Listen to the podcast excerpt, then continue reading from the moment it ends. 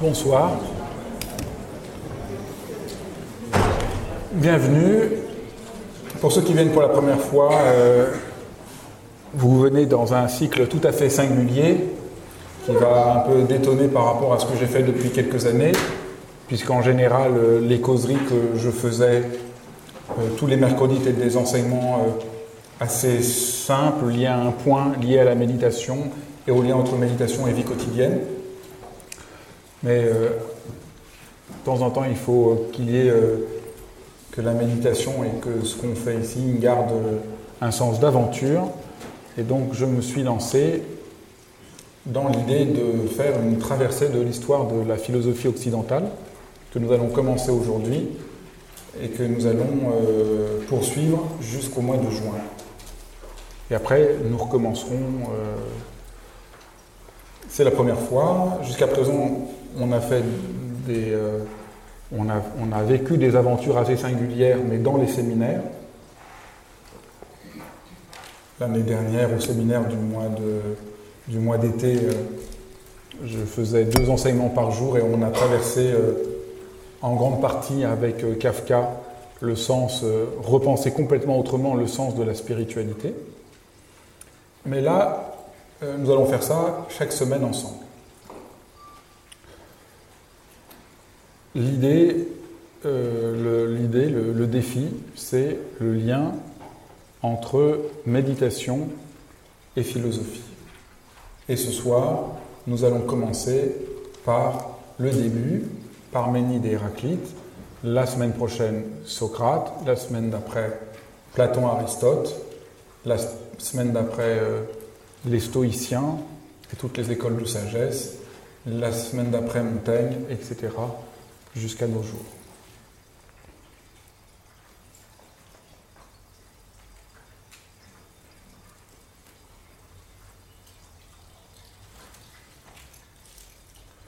Si l'on veut commencer à essayer d'explorer les liens entre la méditation et la philosophie, autant commencer par le commencement.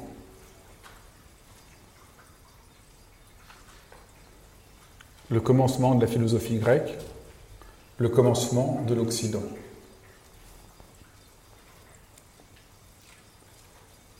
Le commencement de la philosophie, le commencement de l'Occident est, euh, un moment très singulier de l'histoire de notre monde, puisque c'est euh, le moment euh, de Parménide et d'Héraclite, qui est le même moment où Pindare chante aux Jeux olympiques et le moment où euh, Échille compose les tragédies qui, euh, ne sont pas euh, des pièces de théâtre, mais qui sont des éléments rituels, de, des éléments rituels entre guillemets religieux, même s'il n'y a pas à proprement parler de religion grecque. C'est le moment avant le classicisme qui va apparaître au siècle suivant.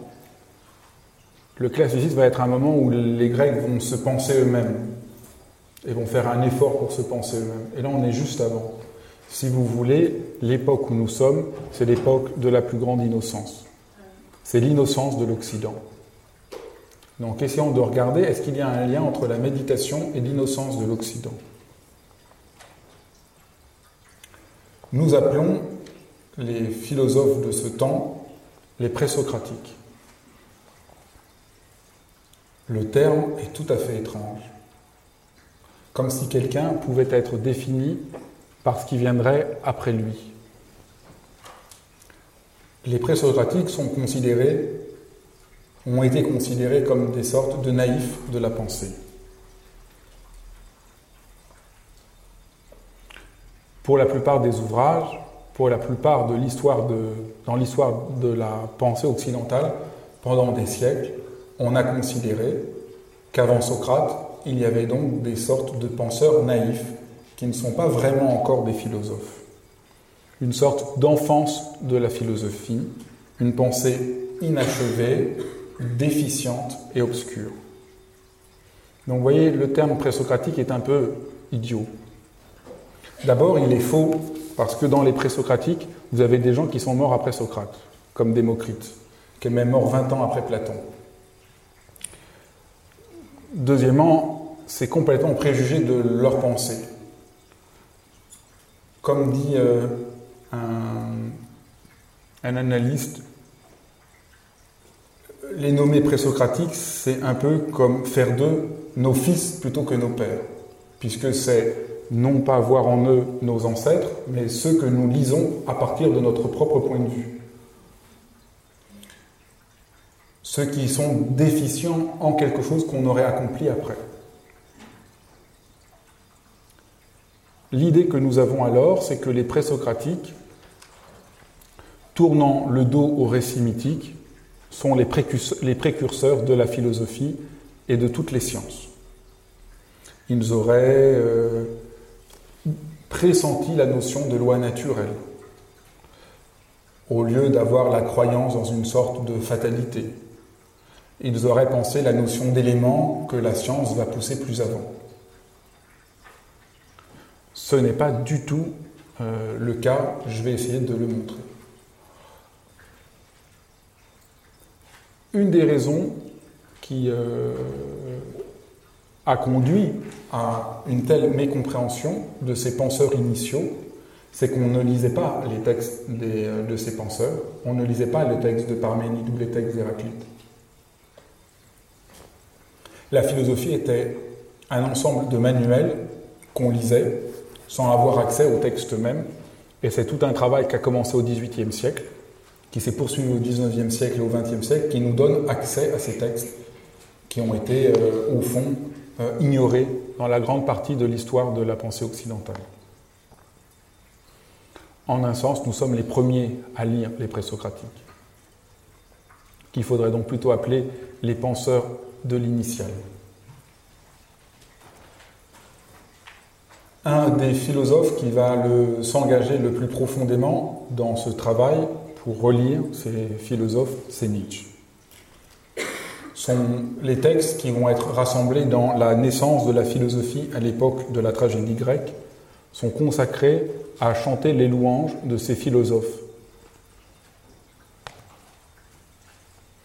Et pour ce faire, Nietzsche nous invite à abandonner la perspective la plus euh, générale sur l'histoire de la philosophie.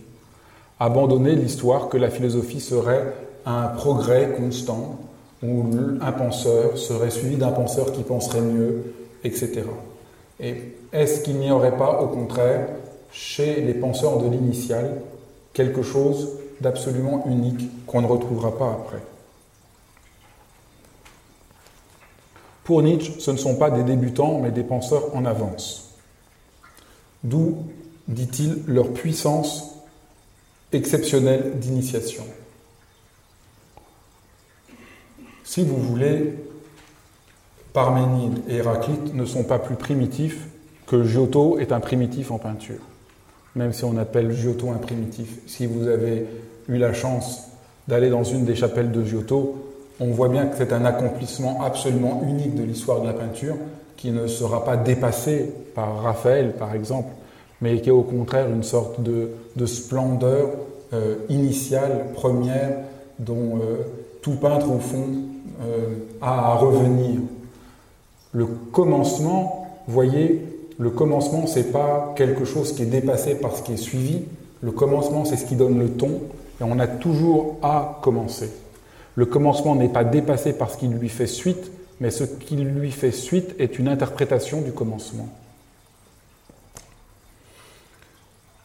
C'est un renversement que je vous invite à faire non plus penser le commencement comme ce qui est suivi par un progrès,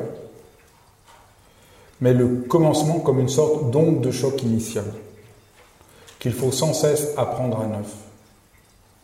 Pourquoi est-ce important pour nous? C'est important parce que la méditation est un commencement. Vous ne pouvez pas comprendre la méditation si vous ne pensez pas à la pratique de la méditation comme le fait de commencer. C'est chaque fois tout reprendre à neuf dans la lumière de l'origine dans la lumière de l'initial.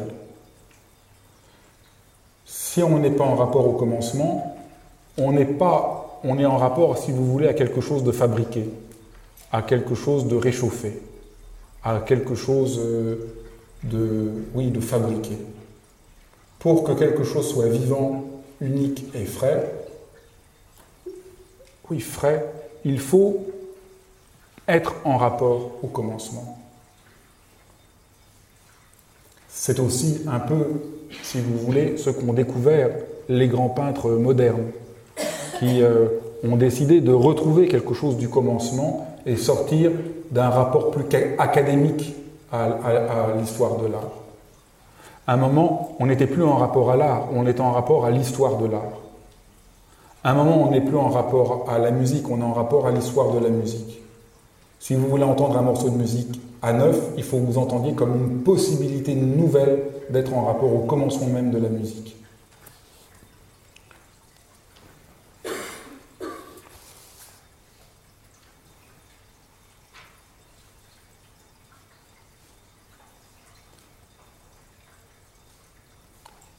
Point très singulier de ce commencement, les textes de ces penseurs sont ne correspondent pas du tout à ce que nous imaginons, nous, comme des textes philosophiques. Ils n'écrivent pas de traités, ils ne font pas des systèmes, mais ils écrivent un poème pour Parménide, qui n'est pourtant pas un poème au sens de la poésie, mais qui est quand même de l'ordre d'un poème. On a des ensembles de, de sentences d'Héraclite. C'est une pensée, voyez, très singulière très profondément, très profondément unitaire dans l'unité de l'existence humaine. C'est pas une construction, mais c'est vraiment une parole. Si vous voulez, voilà la manière dont ces, poètes, dont ces penseurs sont originaires. Leur parole est originaire. C'est pas des thèses de 600 pages. De Parménide, nous n'avons que quelques pages. Voilà ce qu'en dit euh, Martin Heidegger. Le poème de Parménide réduit à rien les prétentions de bibliothèques entières d'ouvrages philosophiques qui croient en la nécessité de leur existence. Juste quelques pages. Pourquoi ces quelques pages aurait un poids plus fort que, l'ensemble des bibliothèques. Parce que ce n'est pas une parole de commentaire, c'est la parole qui destine, qui oriente, qui dirige toute l'histoire de l'Occident d'une manière peut-être la plus pure. Mais maintenant, ceci dit, mais qu'est-ce que découvrent ces penseurs? Qu'est-ce que disent ces penseurs qui soient euh, si percutants?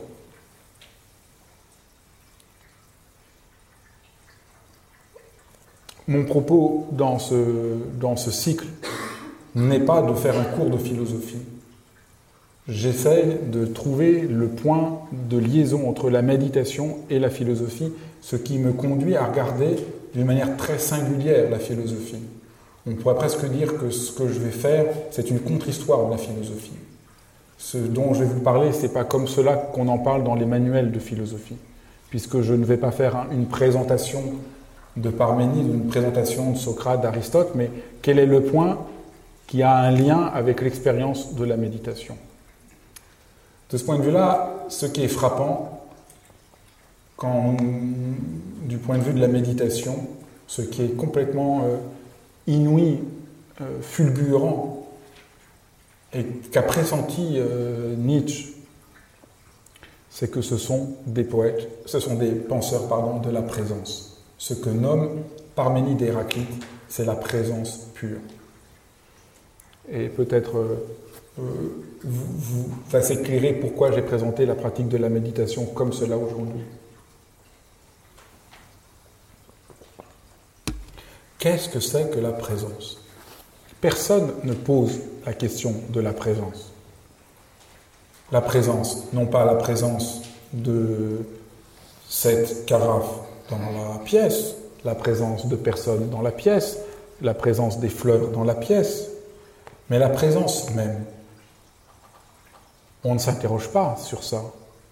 C'est mystérieusement simple. La question que posent ces penseurs est mystérieusement simple. Juste la présence. Nous, on pense euh, au droit, à la justice, euh, à la vérité, euh, à, à, la guerre, à la crise économique. Et eux posent juste une question et interrogent à partir de cette question la présence. Peut-être que maintenant vous voyez un peu mieux pourquoi j'essaye de mettre en rapport euh, la philosophie et la méditation. Si on mettait en rapport la philosophie au sens habituel et la méditation, ça n'aurait pas de sens. Si on entend en philosophie le, le discours que tient le professeur d'université aujourd'hui et la méditation, il n'y a pas beaucoup de rapport. Ce qui, a, ce qui marquait Nietzsche, c'est qu'ils étaient des êtres humains dans leur pleine splendeur. Si on essaye de penser ces philosophes comme des êtres humains dans leur pleine splendeur et non pas comme des professeurs d'université, alors peut-être peut s'éclairer le lien.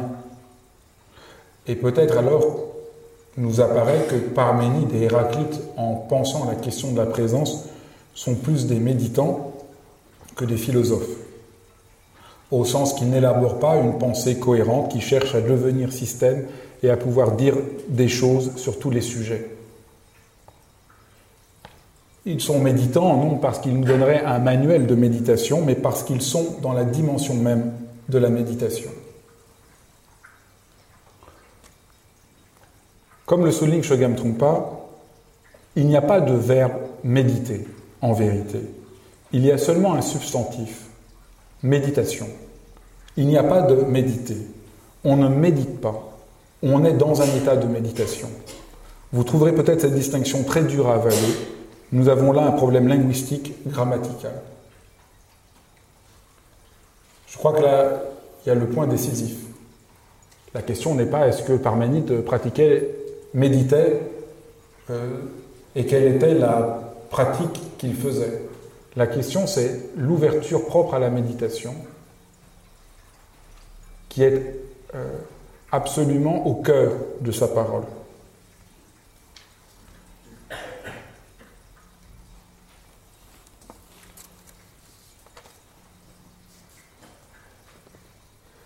Cette présence est nommée de manière inouïe par Parménide dans une des phrases les plus connues, les plus centrales. Le même, en vérité, est à la fois penser et être. Le même en vérité est à la fois penser et être. C'est sur ce point que Nietzsche, euh, que souligne Nietzsche, disant la période la plus séduisante est peut-être la première, des natures d'une originalité aussi grandiose que Pythagore, Héraclite, Empédocle, Parménide, Démocrite, autant de personnalités qui ignoraient l'antagonisme de l'être et de la pensée. Si j'écoute un chant d'oiseau, il m'est impossible de différencier le chant du rossignol de la perception que j'en ai. Impossible de tracer une ligne entre eux. On pourrait prendre euh, le bruit de l'eau du radiateur plutôt que le bruit de l'oiseau. Vous ne pouvez pas différencier le bruit de l'eau de la perception que vous avez du bruit de l'eau de dire quand le bruit de l'eau finit, quand la perception commence. Ou plus exactement, on peut le faire, nous avons pris l'habitude de le faire, mais ce que pointe la présence que découvre Parménide, c'est le moment où on ne peut pas distinguer le bruit de l'eau et la perception que j'ai du bruit de l'eau. Avant qu'il y ait moi qui écoute le bruit de l'eau et l'eau séparée de moi non pas je me représente le bruit de l'eau, ou je perçois le bruit de l'eau comme étant extérieur, mais cette unité profonde. Il y a le bruit de l'eau maintenant. Voyez, affirmer que penser et être sont le même court-circuite notre tendance habituelle à croire qu'il y a d'un côté les choses qui existent et de l'autre notre pensée, dans une sorte d'opposition. Nous croyons, euh, par rapport à Parménide et Héraclite, avoir fait de grands progrès. Ce n'est peut-être pas si sûr. Peut-être que notre conception est très en retrait par rapport à l'ampleur de ce qu'ils ont vu. Pour nous, ça semble évident. Je pense, ça veut dire je conçois et j'applique ma conception au monde que je somme de répondre, pour ne pas dire de se plier à ma conception. Penser et être ne sont pas le même, et il y a même une prééminence accordée à la pensée sur l'être. Mais la présence, en vérité, la présence que tente de nommer Parménide, n'est pas du tout médiatisée par cette scission entre un objet et un sujet. Un sujet coupé des objets pour qui les objets ne sont présents que par un travail intellectuel qui consiste à les rendre présents.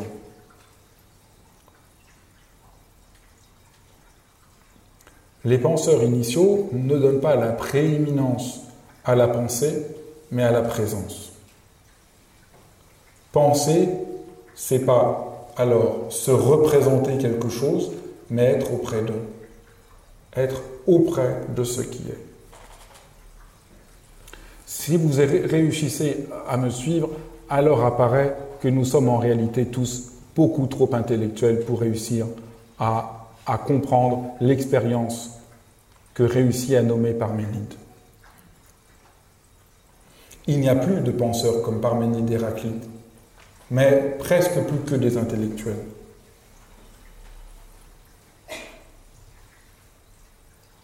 Le terme intellectuel a un sens parfois positif et il désigne ceux qui pensent et sont parfois une sorte de conscience morale. L'intellectuel comme conscience morale, qui élabore des idées ou a des avis sur les choses. Parménide n'a pas d'avis sur les choses et n'est pas une conscience morale. Soit négativement intellectuel veut dire des gens qui sont coupés de l'ampleur de la réalité. Et le mot a une connotation péjorative. Mais en vérité, intellectuels, nous le sommes bien, nous le sommes tous, pas seulement ceux qui ont le nom d'intellectuels, parce que nous sommes privés d'un rapport unitaire à l'existence. La plus belle définition de l'intellectuel, je l'ai trouvé chez euh, un peintre, Jean Dubuffet. Et voilà ce qu'il dit. Qu'est-ce qu'un intellectuel? Un type sans orient, opaque, sans vitamine, un nageur d'eau bouillie, désamorcé, désaimanté, en perte de voyance. Il faudrait que les docteurs fassent le grand harakiri de l'intelligence, le grand, le grand saut dans l'imbécilité extra-lucide, c'est alors seulement que ça leur pousserait les millions d'yeux. Ça, c'est une approche. Maintenant, je vais vous en lire une autre approche. C'est celle d'Alain, vous savez, ce philosophe français du début du XXe siècle. Les hommes qui veulent sincèrement penser ressemblent souvent au ver à soie, qui accroche son fil à toute chose autour de lui et ne s'aperçoit pas que cette toile brillante devient bientôt solide et sèche et opaque qu'elle voile les choses et que bientôt elle les cache, que cette sécrétion pleine de riches lumières fait pourtant la nuit et la prison autour de lui, qu'il tisse en fil d'or son propre tombeau, et qu'il n'a plus qu'à dormir, chrysalide inerte, amusement et parure pour d'autres, inutile à lui-même. Ainsi les hommes qui pensent s'endorment souvent dans leur système nécropole. Ainsi dorment-ils séparés du monde et des hommes, ainsi dorment-ils pendant que d'autres déroulent leur fil d'or pour s'emparer. Qu'est-ce que la méditation? C'est la découverte d'un au-delà de la pensée, au-delà de la toile d'araignée, et la découverte de la présence. Si vous voulez, la présence, c'est ce qui n'est pas étouffé par la toile d'araignée que nous tissons avec notre pensée.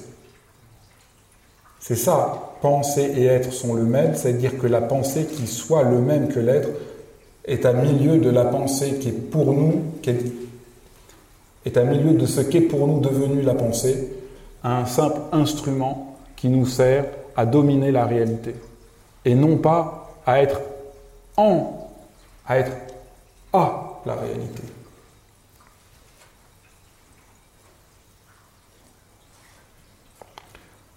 La question du rapport de la méditation à la philosophie ne s'ouvre que pour autant que la philosophie soit vraiment philosophie. C'est-à-dire toujours travailler par la dimension même de la méditation comme présence pure et ouverte, sans saisie, que rien ne peut crisper et qui est inséparable de la question de la vérité. Et tout ce que nous allons explorer à partir d'aujourd'hui va être non pas là où la philosophie devient intellectuelle, mais là où la philosophie garde, garde un rapport à cette initiale de cette présence ouverte et première. C'est ainsi, par exemple, que euh, un des interprètes d'Héraclite, Marcel Conche, écrit C'est cette ouverture qui permet l'écoute libre et l'accès à la vérité, laquelle est indépendante de l'homme, des langages particuliers de tout désir. Cette présence indépendante des langages particuliers de tout désir, qui soit vérité, voilà l'initial, voilà le sens de la méditation. Être cette présence-là. Voilà le sens de la pensée comme elle a été, comme elle s'est ouverte au commencement de l'Occident. Mais qu'est-ce que cette présence?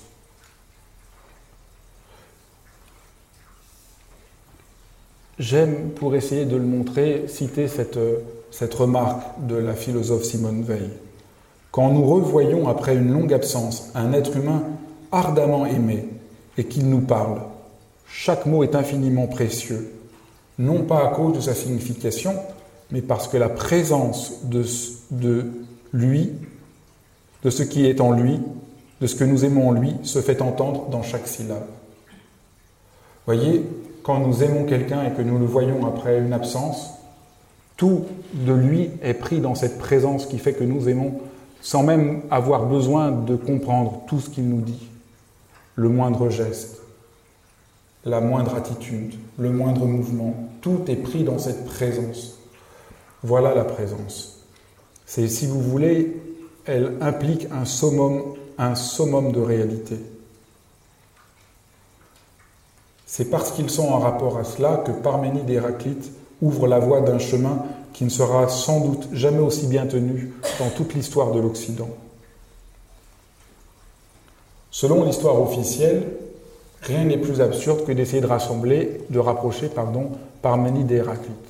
Dans n'importe quel livre, on vous explique que ce sont, vous avez euh, au choix Parménide ou Héraclite dans le commencement de la philosophie.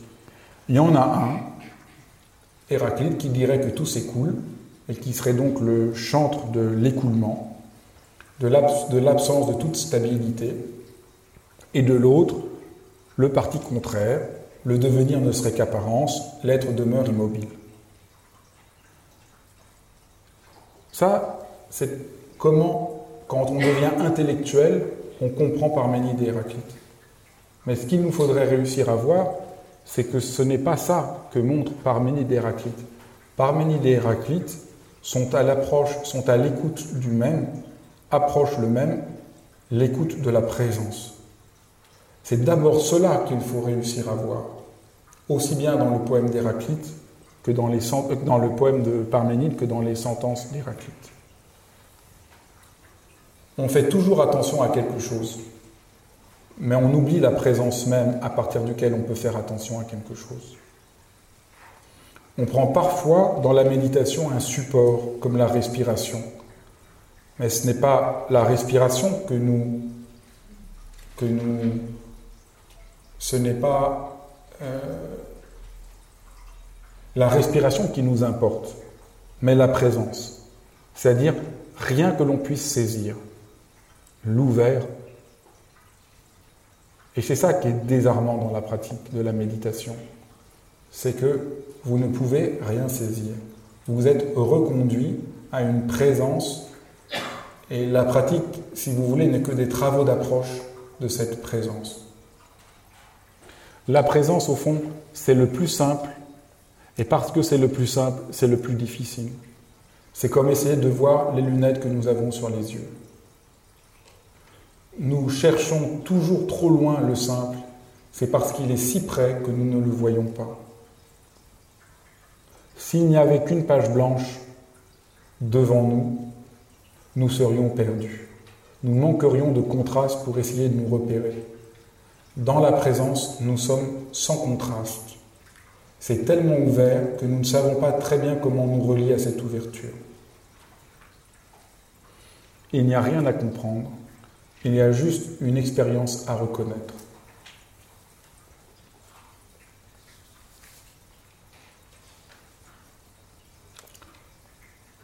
Bien sûr, la présence dans le monde grec et la présence dans le monde bouddhique, où s'est développé le sens de la méditation, n'est pas le même. Mais ce n'est pas l'enjeu de notre travail. L'enjeu de notre travail, c'est plutôt de regarder par où quelque chose est commun, ici la présence. Mais juste une rapide, une rapide indication pour bien montrer que nous ne sommes pas, euh, que nous le savons, cette différence. Chez les Grecs, la présence est avant tout pensée comme ce qui se montre, comme ce qui apparaît.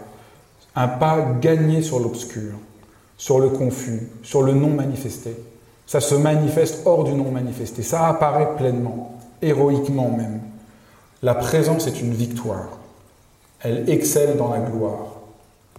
Et rien de plus clair que de penser aux Jeux olympiques qu'ont inventé les Grecs les Jeux olympiques sont la manière de célébrer la présence, puisque ce que vous voyez, c'est comment un être humain apparaît dans la splendeur la plus manifeste. Avec ce point de divergence radicale entre nos Jeux olympiques et les Jeux olympiques des Grecs, c'est que nous, les Jeux olympiques, sont orientés par le chronomètre, par ce que nous pouvons mesurer. Ce qui compte n'est pas seulement quel est le meilleur, le plus apparaissant, mais celui qui a fait le meilleur temps chronométriquement. Et ça, c'est la, la manière dont nous, occidentaux d'aujourd'hui, nous sommes beaucoup moins en rapport à la présence. Dans la tradition bouddhique, la présence est une victoire sans combat, un renoncement qui porte à l'ouvert, un dessaisissement, un accueil tendre de ce qui est avant toute chose déjà ouvert. C'est une forme très radicale d'abandon que vous avez touché simplement en pratiquant la méditation ce soir. C'est plus aucun retour sur soi n'est possible. Vous êtes juste là. Mais voyez, dans les deux cas, nous sommes dans deux rapports réels à cette présence ouverte, non saisie, non crispée, qui ne passe par aucune médiation. Et de ce point de vue-là, le point euh, commun de la méditation comme de la philosophie, comme du début de la philosophie, c'est cette mise en présence. Une présence qui n'a pas besoin d'un travail cogitatif pour être. Une pensée qui soit en, qui soit en rapport à cette présence profondément unitaire. Voyez, cette pensée-là est à milieu de la pensée euh, qui domine aujourd'hui, la pensée des experts, la pensée des journalistes, la pensée des intellectuels, la pensée des hommes politiques, qui ont toujours des tas de choses à dire. C'est une pensée qui sépare, qui sépare le chaud du froid, le bien du mal, ce qu'on aime et ce qu'on n'aime pas. Si vous êtes de gauche ou si vous êtes de droite, si vous le haut et le bas. Or toute la pensée qui est au cœur de ce qu'essaye de nommer Héraclite, c'est justement une pensée beaucoup plus unitaire que ces oppositions, une pensée unitaire parce qu'elle est d'abord en rapport à cette présence première qui est toujours oubliée. Et là apparaît plus clairement la remarque de Nietzsche. Ils sont entièrement vivants, ne séparant pas penser et être. Ces penseurs ne séparent pas le fait de penser et le fait de vivre. C'est le même. C'est cette unité qui l'a tant touché au moment où il voyait l'Occident sombrer dans le découragement, le cynisme et le nihilisme. C'est cette unité qui fait qu'il n'y a pas de séparation entre ce que nous pensons et la manière dont nous vivons, la manière dont nous disons bonjour, dont nous nous levons le matin. Une, intégrité absolument première qui vient d'une fidélité euh, abyssale à la présence. Voilà ce qu'on pouvait essayer de dire pour ce premier, premier mouvement. Si vous avez des questions, vous êtes plus que bienvenus. Oui.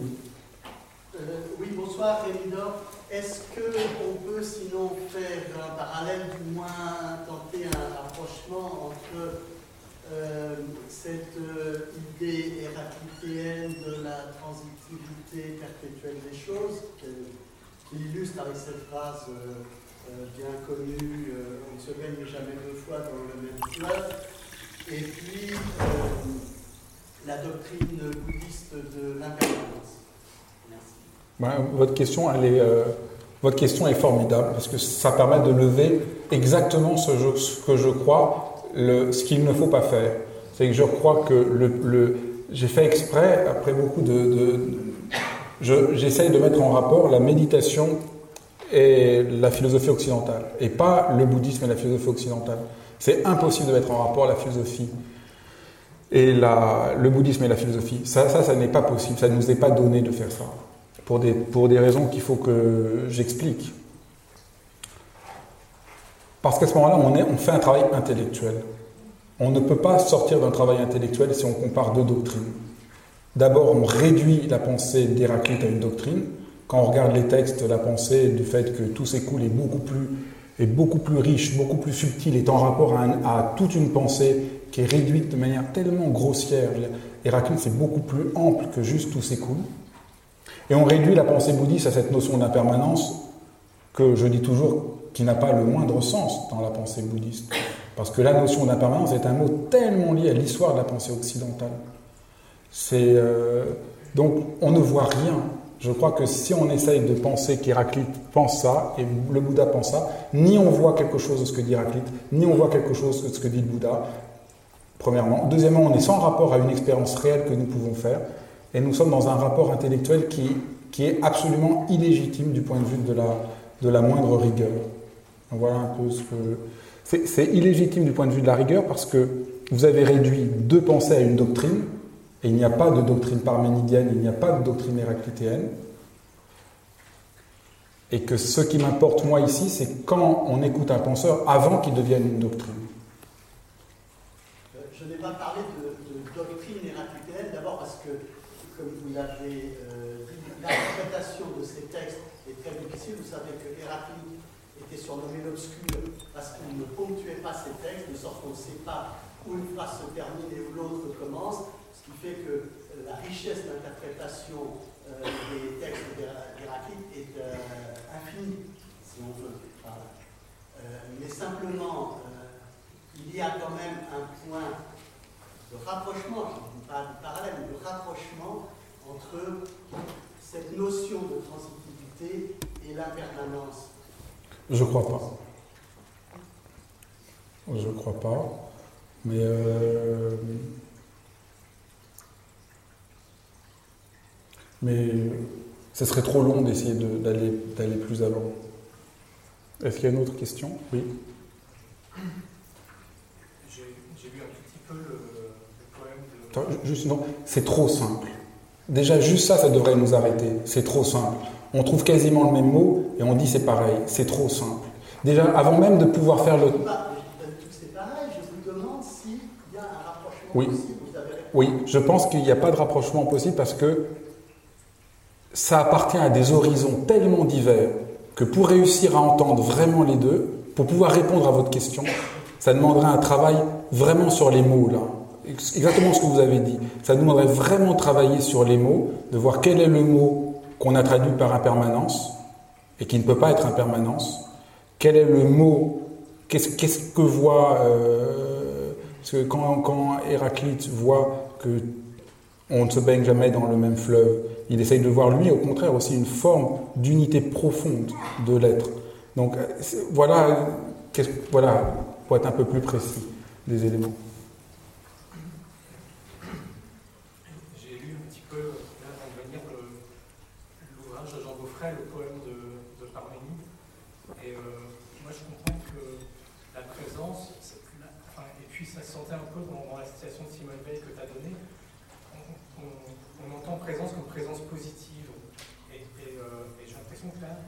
plus euh, d'une présence qui, euh, qui ne peut être que présence que si elle est interprétée dans une fidélité un peu euh, privative.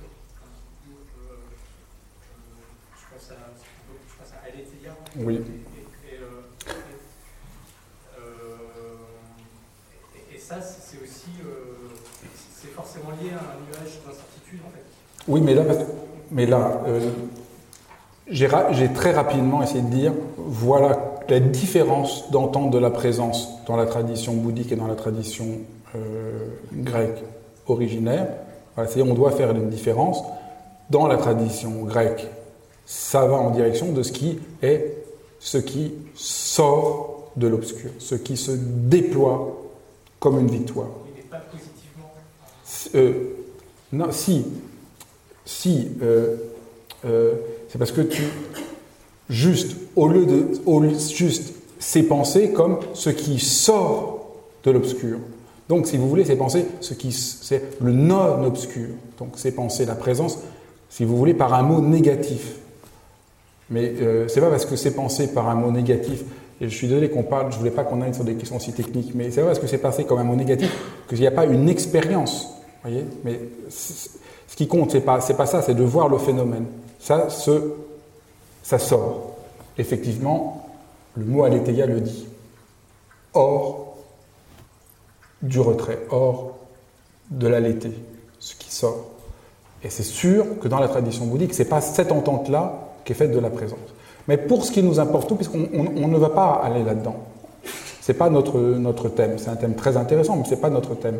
Ce qui nous importe, nous, c'est de voir comment, à l'initiale de la philosophie, c'est d'abord la question de la présence qui, qui, est vue, non pas la question de la, de la fabrication de concepts, non pas la question d'un système, non pas une idée sur les choses, mais cette ouverture inconditionnelle qui, qui n'est pas fabriquée par l'être humain, auquel l'être humain a à, à être pleinement en rapport dans cette unité inouïe penser être.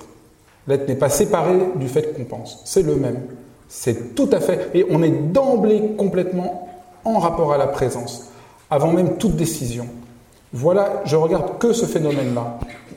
On peut tout à fait regarder d'autres aspects, mais je ne regarde que cet aspect-là.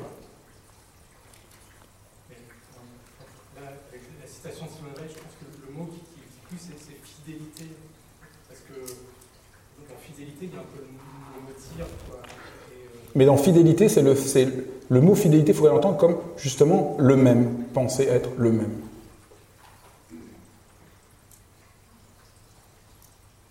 Parce que si on entend fidélité comme un travail d'un sujet pour être fidèle, on a perdu cette première grande ouverture de présence.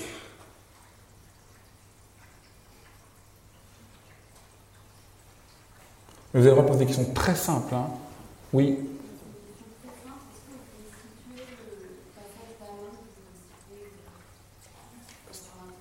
C'est-à-dire euh, le situer. C'est dans, un des propos, mais alors, euh, est-ce que j'ai noté Elle est magnifique, hein C'est. Euh, si tu es Alain pour expliquer Parménide, j'étais assez content.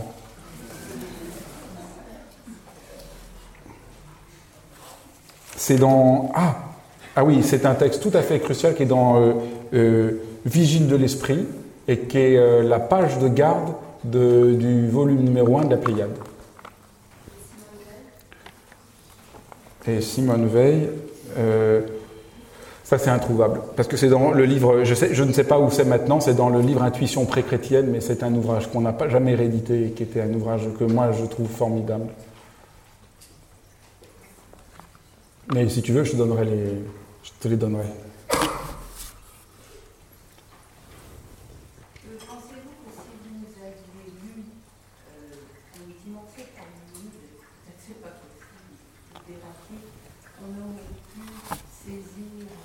Vous avez raison, j'aurais dû faire ça.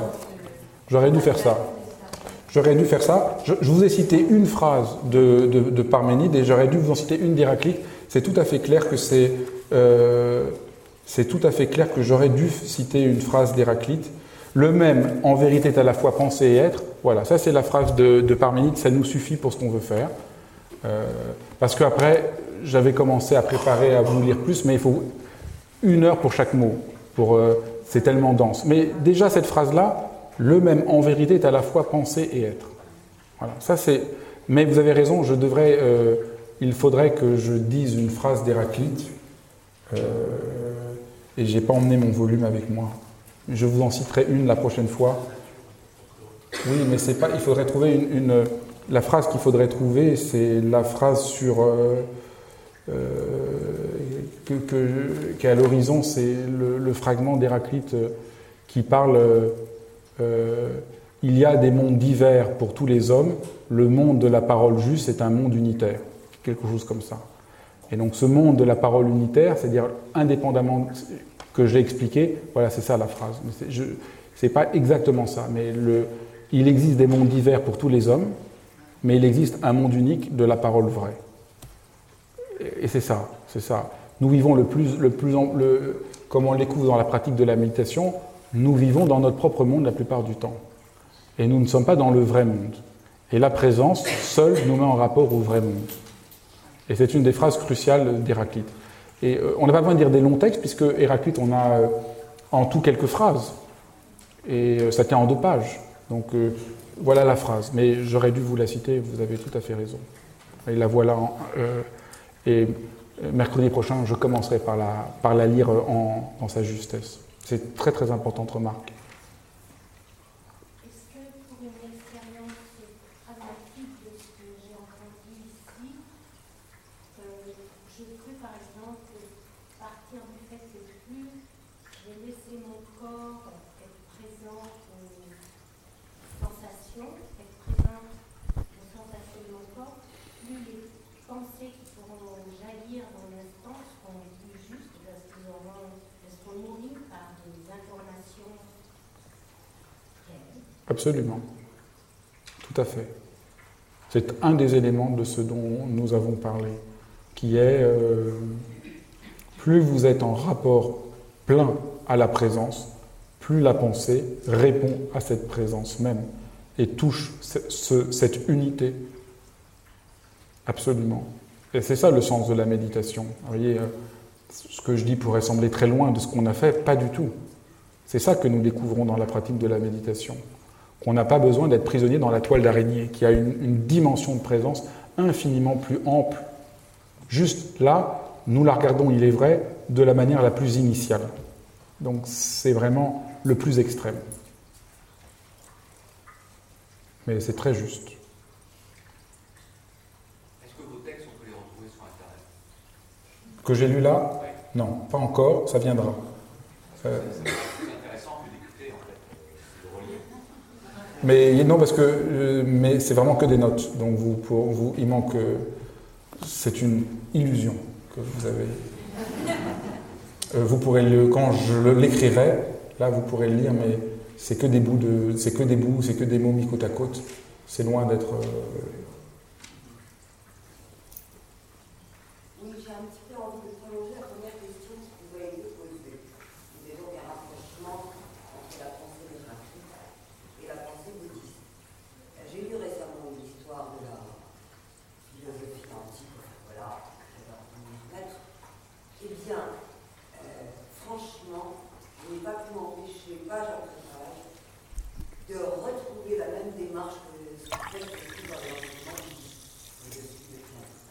C'est un texte de qui?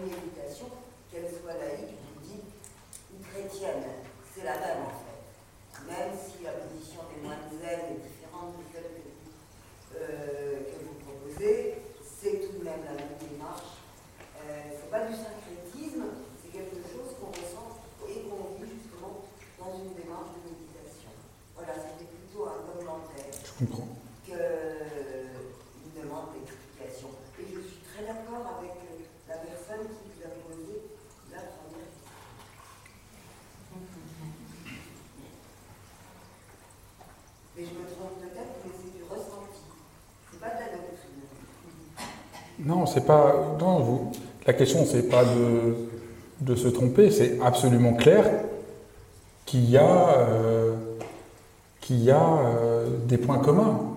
Et, en plus, votre question est très différente, parce que tout à l'heure, on essaie de faire un point commun entre deux points précis, et là, vous parlez du ressenti que vous pouvez avoir.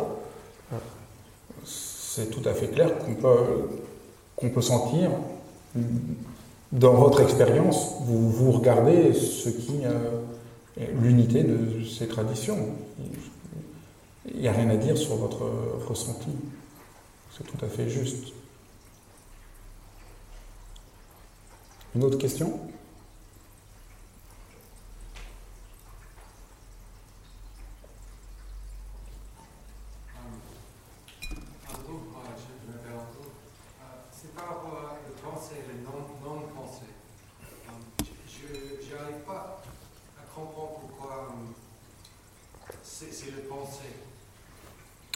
C'est tout simple. C'est tout simple. C'est euh, ce qu'on appelle penser. Ce qu'on appelle penser chez Parménide.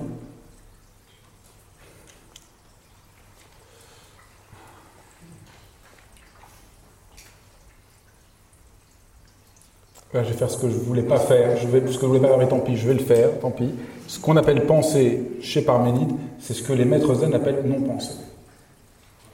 Parce que, pourquoi? Parce que la pensée chez Parménide, c'est le même que l'être. C'est le contraire de la pensée fabriquée, de la pensée du monde propre à chacun. Donc, si vous voulez, dans la tradition du zen, on aura plutôt tendance à dire non-pensée. Mais quand les maîtres zen disent non-pensée, ils pensent bien. Il y, a une, il, y a, il y a des textes bouddhiques absolument extraordinaires. Mais ce qu'ils veulent dire, c'est que quand ils pensent, ce n'est pas une fabrication, d'un sujet qui fabrique quelque chose comme une, une, une, une conception faite intellectuellement à propos de quelque chose d'extérieur. C'est une unité profonde. C'est comme si c'est la vérité qui parle à travers vous et c'est pas votre point de vue. C'est quelque chose qui surgit. Donc, dans la tradition euh, bouddhique, on a tendance à appeler ça dans la tradition zen, on aura tendance à appeler ça non-pensée. C'est très important de comprendre que ça, c'est la vérité de la pensée, si on l'entend non pas comme, euh, voilà, comme une, construction, mais comme quelque chose qui vient originairement. La pensée des grands penseurs est une pensée originaire. Et chez Parménide et chez Héraclite, à leur sommet, c'est une pensée non fabriquée, complètement originaire. Peut-être le verbe.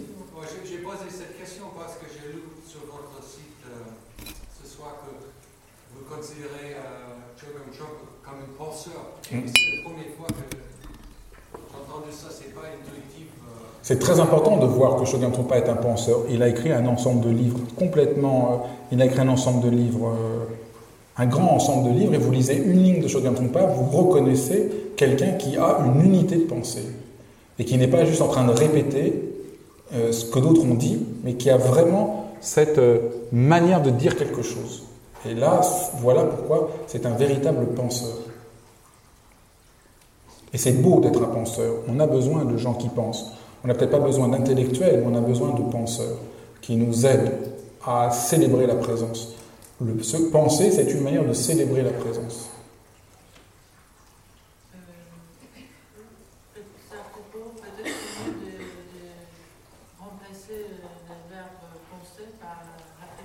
Non, surtout pas. Si vous dites réfléchir, vous êtes dans un ré, dans un, un, retour sur soi qui fait que vous réfléchissez.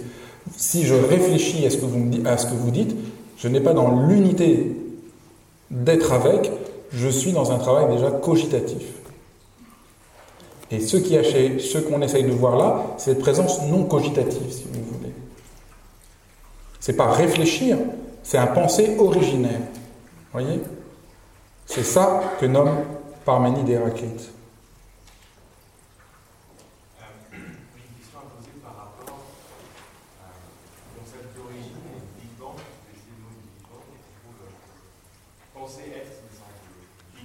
Non, là vraiment, on ne peut pas aller là-dedans. Ça, c'est pas possible. On peut pas, on peut pas. Peut pas prendre des choses qui, sont, qui appartiennent à des univers trop différents. Le Big Bang est une notion qui apparaît aujourd'hui euh, en physique. On ne peut pas employer cette image pour essayer de parler. En tout cas, moi, je ne peux pas. Oui, parce que Oui, mais on peut je- vraiment. Si on veut garder un minimum de rigueur dans ce qu'on essaye de dire, on ne peut pas. Alors, laissons le simpliquement, gardons le principe d'origine du commencement. Oui. Se pose la question de avant le commencement. Mais ben, voilà, mais au fond, euh, c'est pas. Je vois, pas le sens que ça peut avoir par rapport à ce qu'on veut faire nous aujourd'hui. Ce qui nous importe aujourd'hui, c'est de voir, il y a un commencement. Comment est le commencement? Comment entendre le commencement? Avant le commencement, euh, c'est pas notre sujet. Et plus profondément, humainement, nous sommes sans cesse en rapport à un commencement. On ne peut pas être en rapport avant le commencement. Et en général, le commencement, on ne le voit pas. Moi, ma question, c'est pas du tout celle-là. Ma question, c'est pourquoi on ne voit pas le commencement? C'est pas avant le commencement. Vous êtes très loin. Mais pourquoi on ne voit pas le commencement? Voilà ce que je peux vous répondre. Pourquoi on ne voit pas le commencement? Pourquoi on ne veut pas être en rapport au commencement? Pourquoi notre époque est absolument à ce point fermée sur le commencement? Pourquoi elle est même, elle euh, prise par la haine du commencement? Voilà ce que je peux essayer de vous répondre.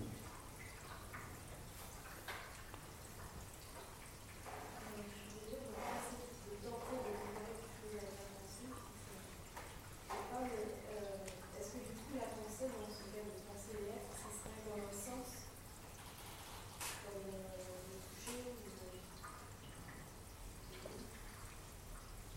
Dans dans le sens où C'est- La question, c'est est-ce que penser, c'est comme un sens, comme le goût ou le toucher? C'est une, c'est un, c'est euh, la pensée, c'est tout ce qui vient amener ce qui est à sa plénitude.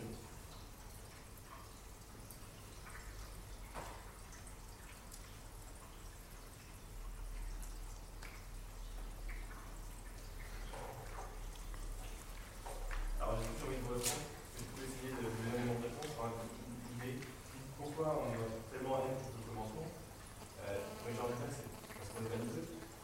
Mhm. On a envie d'être déçu, en fait, on a envie d'être à l'origine, d'être créé, on ne peut pas accepter l'idée qu'on qu'on reçoit quelque chose qu'on ne peut que recevoir. En fait. Oui, absolument. Vous avez tout à fait raison. On refuse l'origine, le commencement, parce qu'on ne veut pas accepter que quelque chose nous est destiné, nous est envoyé. On préfère imaginer qu'on voilà, on a du mal avec cette idée-là. C'est très juste, tout à fait. Ça peut aussi être une peur de l'aventure. Absolument. Ça peut être aussi une peur de l'aventure. Mais d'abord, c'est ça, c'est l'idée qu'on... si- S'il y a un commencement avec lequel vous devez être en rapport, c'est que vous ne pouvez pas tout fabriquer et décider de vous-même. Je préfère ne pas employer ce terme. Oui.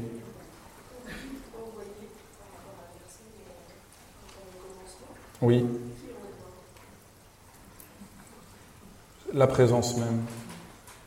Et c'est tout simple. Quand la musique commence, quelque chose s'ouvre.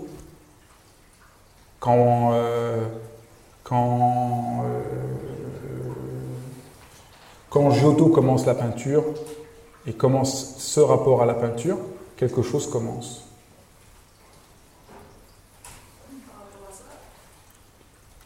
Donc on est pris dans cette histoire-là. Vous voyez? On est pris dedans. Quelque chose vous étant. Quand le français a été. Quand on a commencé à parler français, quelque chose s'est établi, un commencement de la langue française.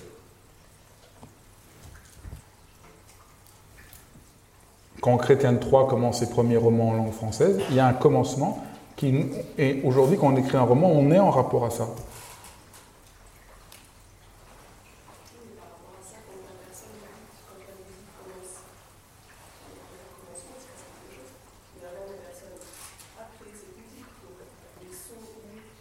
quand Ah, vous, mais vous me posez une question. Avant le commencement, c'est pas une question. Il y a un commencement, voilà.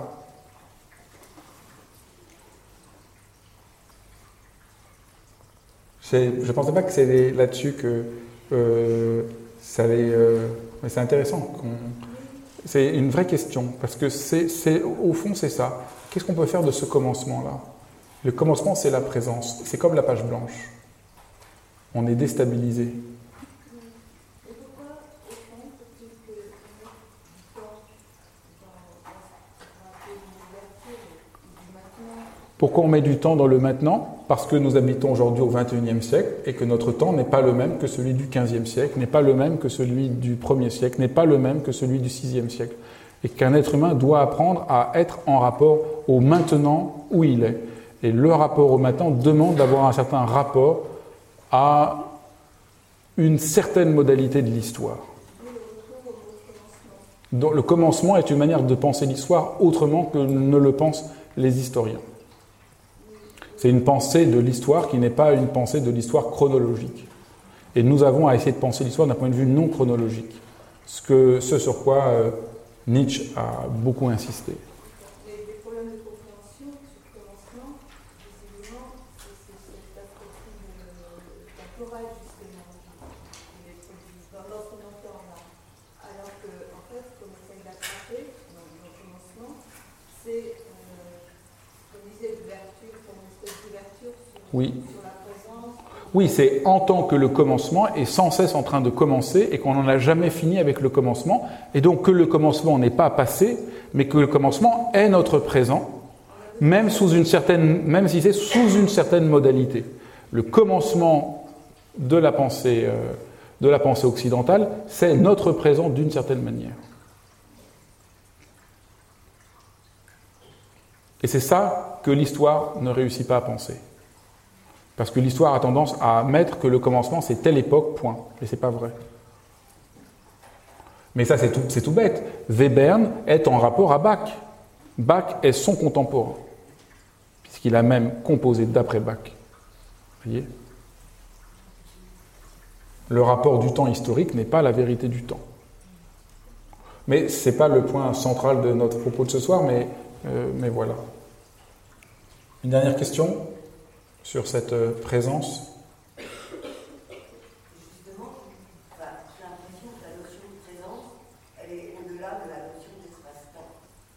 Et euh, même si elle est différente chez les Grecs et chez les, chez les maîtres spirituels, je préfère utiliser ce mot-là, bouddhiste, parce qu'il n'y a pas que les bouddhistes euh, parlent de la présence. Eh bien, euh, on ne peut pas la comprendre, on ne peut pas y adhérer si on ne lâche pas sur la notion d'espace et du temps. Et je pense que c'était vrai également chez Rapide, bien que j'en ai très peu lu, et j'ai lu pas mal de choses sur lui, il a été très mal compris du fait que justement, il appelait à quelque chose qui était au-delà de la compréhension. Et qu'est-ce que vous appelez espace-temps La notion d'espace-temps, c'est ce qu'on voit, c'est le mani- le manifester. Et Mais c'est pas du tout si clair que l'espace soit le manifesté. On pourrait dire que l'espace c'est absolument pas le manifesté. On voit jamais l'espace. Je vois des gens dans la salle, je vois les murs, je vois pas l'espace. non, c'est le vide. Hmm, on va dire que c'est le vide, mais en tout cas, donc je vois pas pourquoi vous pouvez dire que l'espace c'est le manifesté. Quant au temps, le temps c'est ce qui, ce qui donne à manifester, mais c'est certainement pas le manifester même. C'est le temps qui fait qu'il y a manifestation, mais le temps lui-même, non. Donc c'est pour ça que j'ai du mal à. Comment vous pouvez dire espace-temps comme étant le manifesté Je crois qu'on est d'accord quand on reste dans la notion d'espace-temps historique, on est dans le manifesté. Et, et la notion de présence implique Oui, mais il faut être plus précis que ça. Ce que je disais, c'est l'histoire comme interprétation d'un certain rapport au temps qui nie la vérité du temps. Et l'espace, c'est une, autre, c'est une toute autre question. Au fond, au contraire, l'espace et le temps sont deux modalités absolument, euh, sont deux, deux nominations de la présence. Le temps, c'est la présence. Ça, il y a un philosophe qui a réussi à dire ça dans l'histoire de l'Occident. Il s'appelle Martin Heidegger, il a écrit un livre qui s'appelle Être étant, où il essaye de montrer ça. Et ça, c'est un livre euh, absolument abyssal, qui est, qui est en dialogue avec Parménide et Héraclite d'une manière euh, saisissante. Oui, ce sera la dernière question. C'était plus un commentaire. Il me semblait que, que enfin, à mon avis, dans les évangiles, on retrouve ça aussi, ce que vous venez de dire, parce qu'il y a des passages où on interroge justement Jésus sur sa légitimité par rapport aux, euh, aux prophètes qui l'ont précédé, et il a une réponse à un moment, il dit Avant qu'ils furent, je suis. Voilà. J'ai pas la phrase exacte en tête, mais c'est ça. Il dit Avant qu'ils furent, je suis, et je trouve que ça fait tout à fait. Voilà. Et je trouve que vous avez tout à fait référence à ce problème, à la fois du rapport à l'histoire et du rapport à la présence. Quel- je ne vois pas le lien que vous faites. Bah, le fait de parler de, de dire je suis comme ça, ça, me- ça me paraît la meilleure façon d'exprimer la présence, une forme de présence totale. Ah, je- Moi, je ne suis pas sûr. Je ne parle pas du tout des évangiles parce que je ne connais pas du tout. Mais je ne suis pas sûr que euh, dire je suis est en rapport à la présence. Je crois que, euh, au contraire, si on veut être la présence, il faut que ce soit avant qu'il y ait euh, un je. Que ce soit une parole originaire avant tout je. À l'instant où vous dites je, je ne suis pas sûr que vous êtes en rapport à la présence, dans cette, comme cette page blanche à partir de laquelle vous pourrez dire je ensuite. Voyez? Donc ce dont je parle ne peut pas être compris comme ça. L'expérience que vous faites dans la méditation, c'est justement avant que vous dites je suis. Quand vous dites je suis, c'est déjà après la présence. Ce que je voulais essayer de montrer euh, aujourd'hui, c'est le sens de la méditation, c'est la découverte de cette présence avant que vous dites je suis. Oui, non, mais euh, ça, c'est c'est valable pour. Euh, enfin, pas complètement sans s'engueuler là-dessus, mais ça, ce que vous dites, c'est valable pour un être normal. Après, si, euh, en fonction de l'impo- l'importance du crédit qu'on accorde à Jésus, c'est pas la même personne. Ah oui, mais, là, bon, là, je ne peux pas parler de Jésus, mais je vois pas le rapport. Je vois pas le rapport sur Jésus. Je peux pas parler parce que c'est pas du tout le, le, le- le thème. Mais euh, euh, Quand Jésus dit je suis, il se situe même avant. euh, c'est la permanence de tout. C'est ce qui était. Oui, mais je- disons, on ne peut pas parler de ça parce qu'on est trop loin de, ce qu'on veut essayer de faire. Là, si vous voulez, de parler de, parler où est la présence dans ce que dit le Christ. À mon avis, elle n'est pas là du tout. Je crois que, que c'est pas par là qu'on peut y arriver. Non, j'avais dit que ce serait. Bon, d'accord, dernière, mais absolument dernière.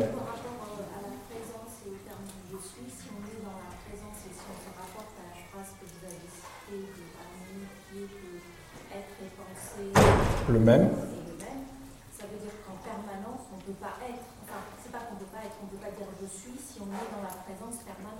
Quand on est dans la présence, on ne peut pas dire je suis, parce que vous y êtes.